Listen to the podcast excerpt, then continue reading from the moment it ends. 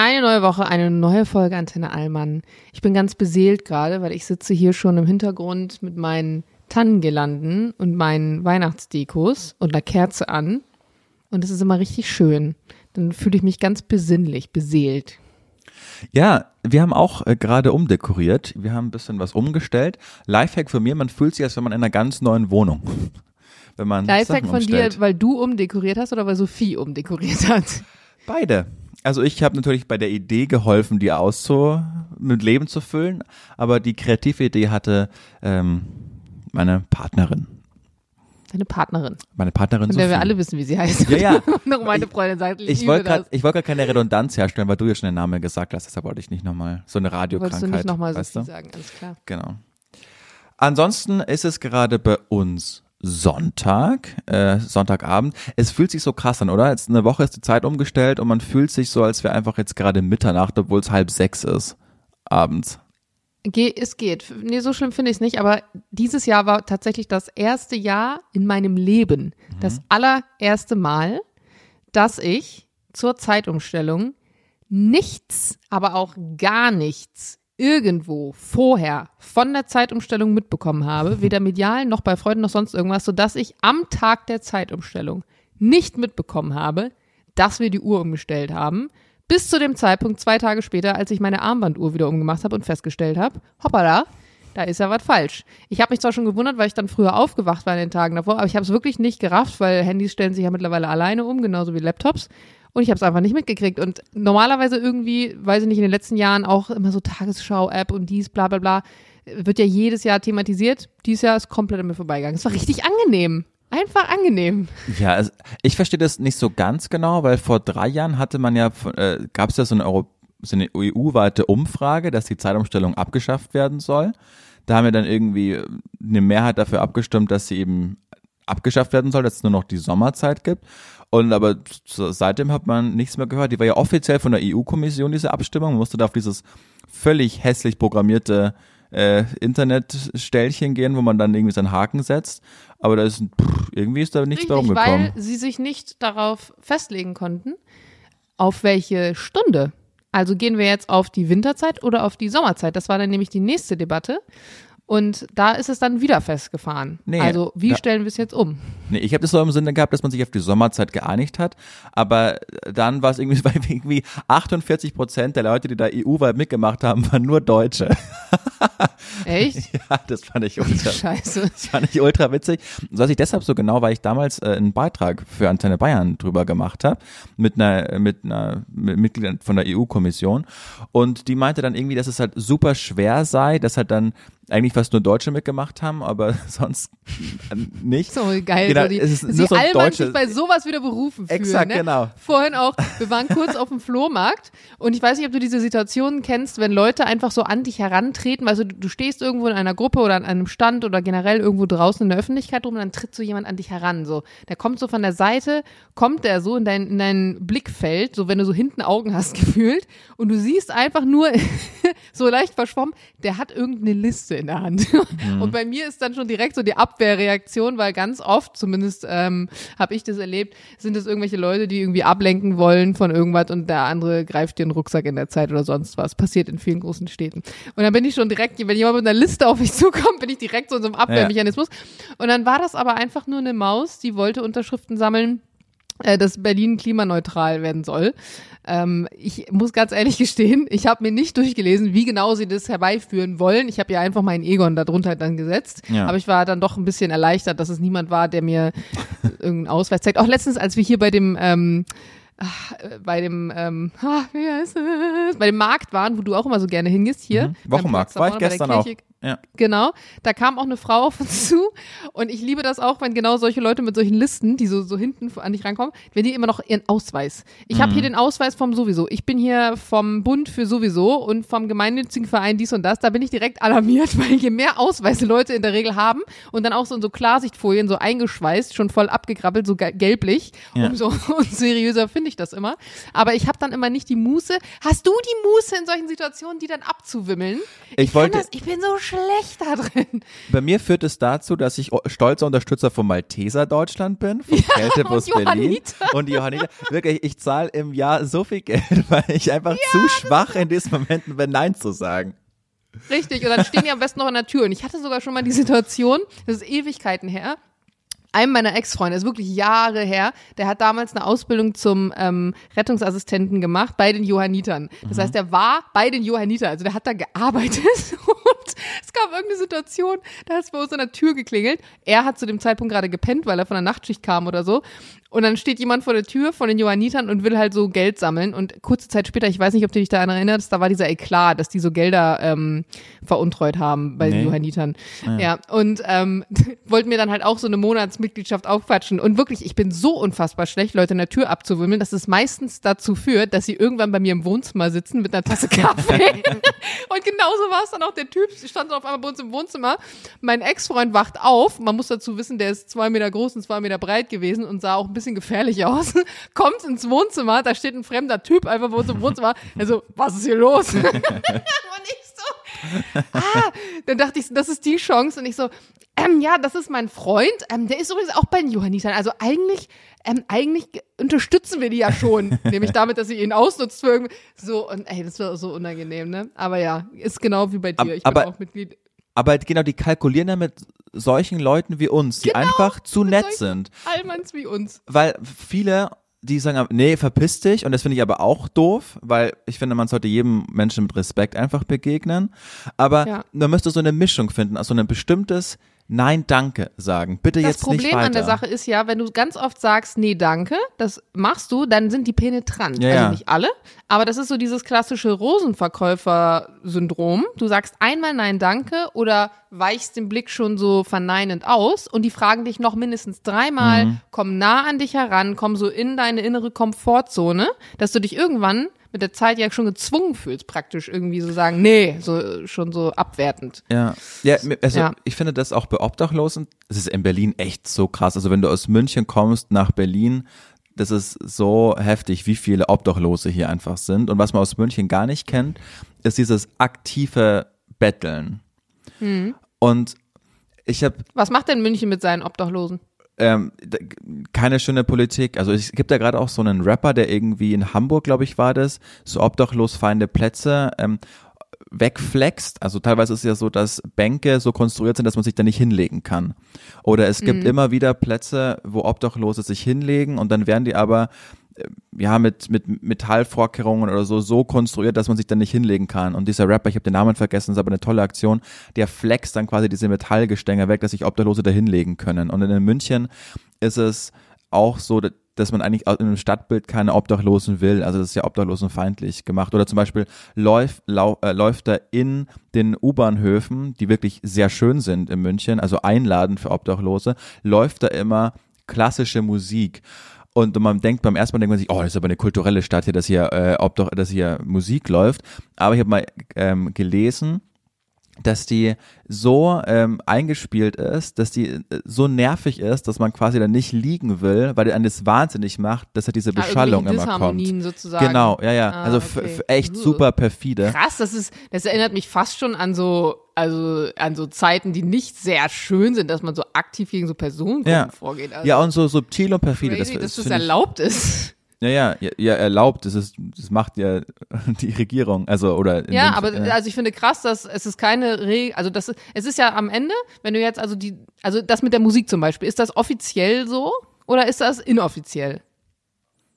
Weil Hm. wenn ich offiziell eine Musik praktisch programmiere, um Menschen von diesem Ort fernzuhalten, weil ich sage, dass der soziale Status dieses Menschen nicht in mein peakfeines Nee, Bild das ist ja natürlich nicht, das war natürlich nicht äh, so, so offiziell zu ankündigen, aber es ist die Intention, die dahinter steckt. Ja, finde ich schon krass. Ja, finde ich auch Dass es da super nicht krass. irgendeine Regel oder so. Nee, und deshalb finde ich Berlin echt toll, was das angeht, weil die halt Obdachlosen freundlicher sind einfach. Ne? Da werden solche Schlafplätze eben nicht gezielt zugemacht und so.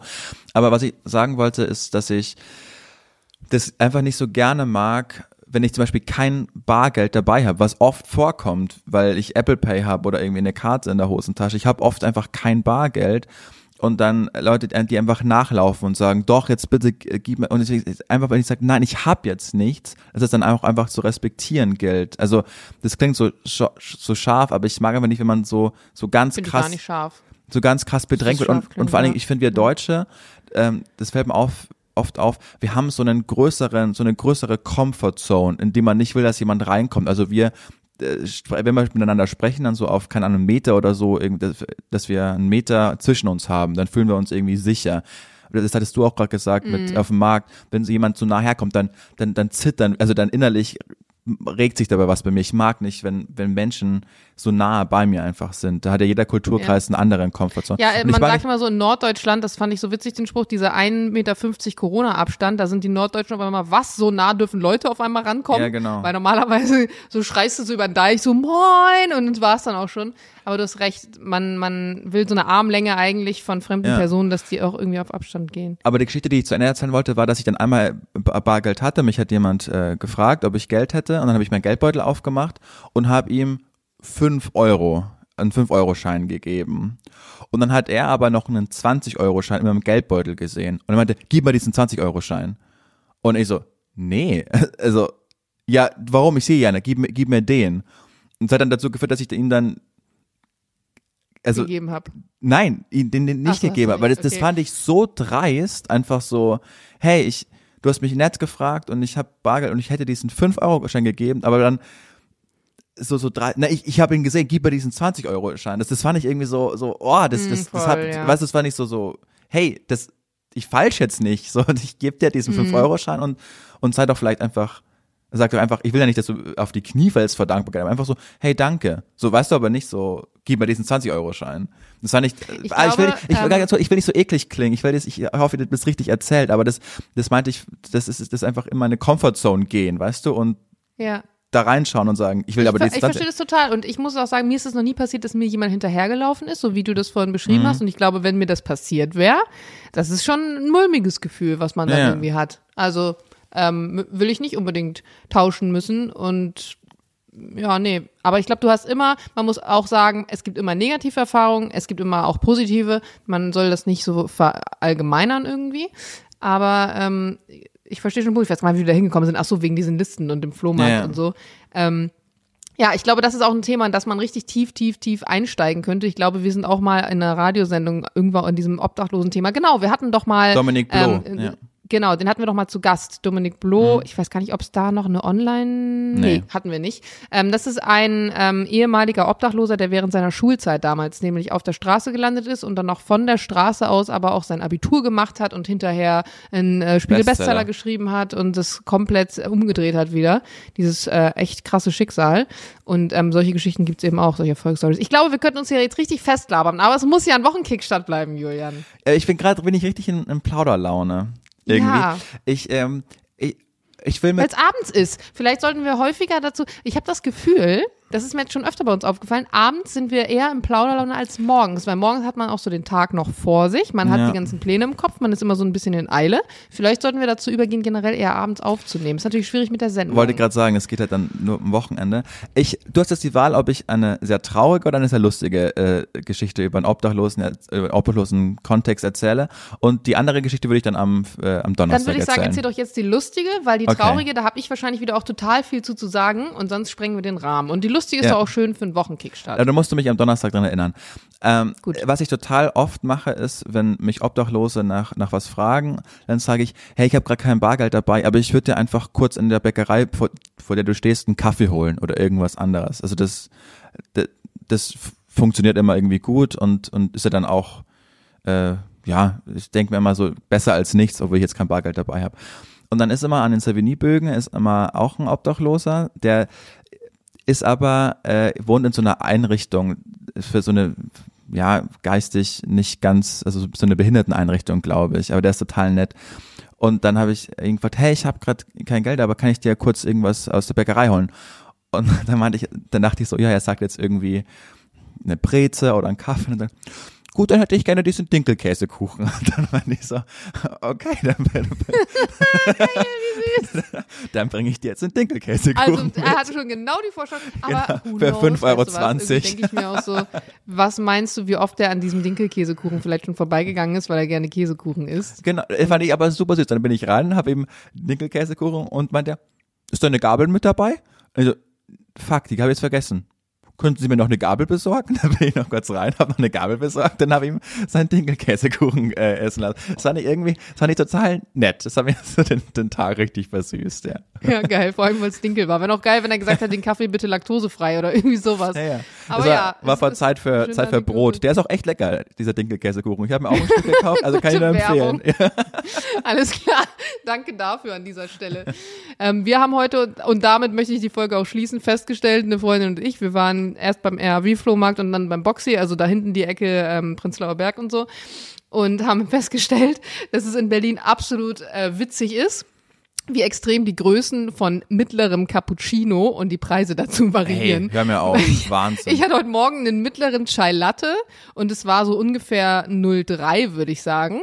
Und meine Freundin hatte vorhin einen großen Cappuccino und das war so mm, 150 Milliliter, würde ich sagen, und hat irgendwie gefühlt 5 Euro gekostet. Also es ist der Hammer, je nachdem, wo du gerade hinfährst, Ey, äh, aber- kostet und wie groß. Aber ich habe hier, sind. hier äh, Monkey heißt der, kennst du den an der Ecke oder bei der Kantstraße? Monkey's Coffee, der auch mit Neverending Love Story zusammen. Okay.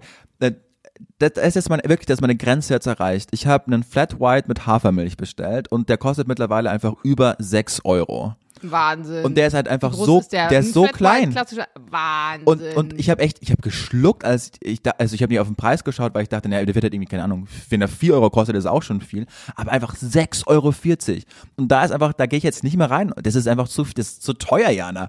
Wir reden hier von so einem ganz kleinen Flat White für über 6 Euro. Da hast du früher einfach ein Mittagsgericht bekommen. Also das ist, das ist zu viel. Inflation hin oder her, aber der muss nicht 6,40 Euro kosten. Ja, also ich war heute bei V-Gang Living, äh, auch da, Boxhagener Platz. Und da kostet so eine kleine ähm, Vorspeisenbowl 4,50 Euro und ein Hauptgericht 9 Euro. Das sind Okay. richtige Orschis. Aber so, ist okay noch. Ja, voll. Ja. Und deswegen sage ich ja im Verhältnis so ein riesen Ja, Hauptgericht. absolut. Man muss halt auch sagen, die, du musst auch überlegen, wie viel Energiekosten die jetzt haben, gerade die Läden, diese Coffeeshops, die ja. Ja. dann permanent da die Kaffeemaschinen und Licht und so am Laufen haben. Die müssen natürlich auch gucken, jetzt irgendwie was zu machen mit ihrem Geld. Äh, Die Sachen werden auch alle teurer, gerade Milch und Co. Ich meine, Endverbraucher, da kommt es dann an. Aber ich verstehe das schon, dass man nicht bereit ist. Wie gesagt, Julian, du kannst ja beim nächsten Podcast wieder hierher kommen. Hier gibt's auch Flat White. Sergio, die Maschine Ja, macht den letztens- Flat White. Letztens durfte ich nicht kommen, weil Jana nicht aufgeräumt war. yeah. Stimmt, da, da war ausnahmsweise mal wieder, weil man muss dazu sagen, wir nehmen in letzter Zeit verhältnismäßig oft digital auf.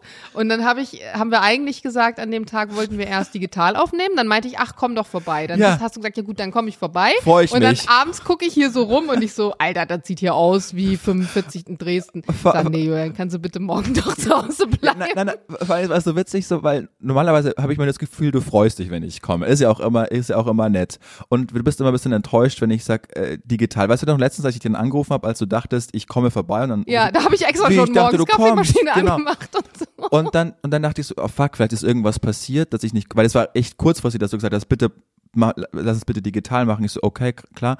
Und dann frage ich so in der Sendung am Mittwoch, warum durfte ich eigentlich nicht kommen? Ach so, ja, war nicht aufgeräumt. Aber, aber es war nicht nur nicht aufgeräumt. Also nicht aufgeräumt ist es ja öfters mal, aber es war wirklich, es sah wirklich schlimm hier aus. Also du musstest dir praktisch über Wäscheberge den Gang zum Klo freischaufeln und das war auch der Hauptgrund, weil ich, du gehst ja eigentlich fast immer auf Toilette hier. Und ich dachte mir, wenn Julian hier aufs Klo muss und dann aber sich durch einen Berg von meinen Schlippern und Jules äh, T-Shirts erstmal den Weg bahnen Aber muss, das, das, das, wollte ich dir dann nicht antun. das ist eine falsche Beobachtung. Ich glaube, ich war einmal bei euch bis jetzt auf Toilette äh, in, in all der? Zeit. Ja, ja, nie sonst. Egal. Komisch. Jana, wir müssen das hier abrappen. Hier um 18 Uhr habe ich einen Tisch. Äh, ich gehe jetzt Ja, schön du essen. wolltest unbedingt noch aufnehmen. Ich, drüben warten die anderen auch mit mir auf mich aufs Abendbrot. Also gut. So, Tschüss, wir, wir, Freunde. nennen, wir nennen die Folge Länge. Einfach Länge. Und du, Heine, schickst mir jetzt gleich die Spur bitte. Und zwar auf Ja. meine private E-Mail-Adresse. Vielen Sir, Dank. ja, Sir. In diesem Sinne, gute Woche, Freunde. Wir hören uns am Donnerstag in alter Frische in voller Länge. Dann hören wir auch die andere Geschichte von Julian zum Obdachlosen-Thema. Außerdem dann noch ganz viele tolle Weihnachtsthemen, die Ja. ich vorbereitet habe. Tschüss. Ich freue mich so richtig aufs nächste Mal, Jana. Bis dann. Tschüss. Gut. Bis dann. Tschüss.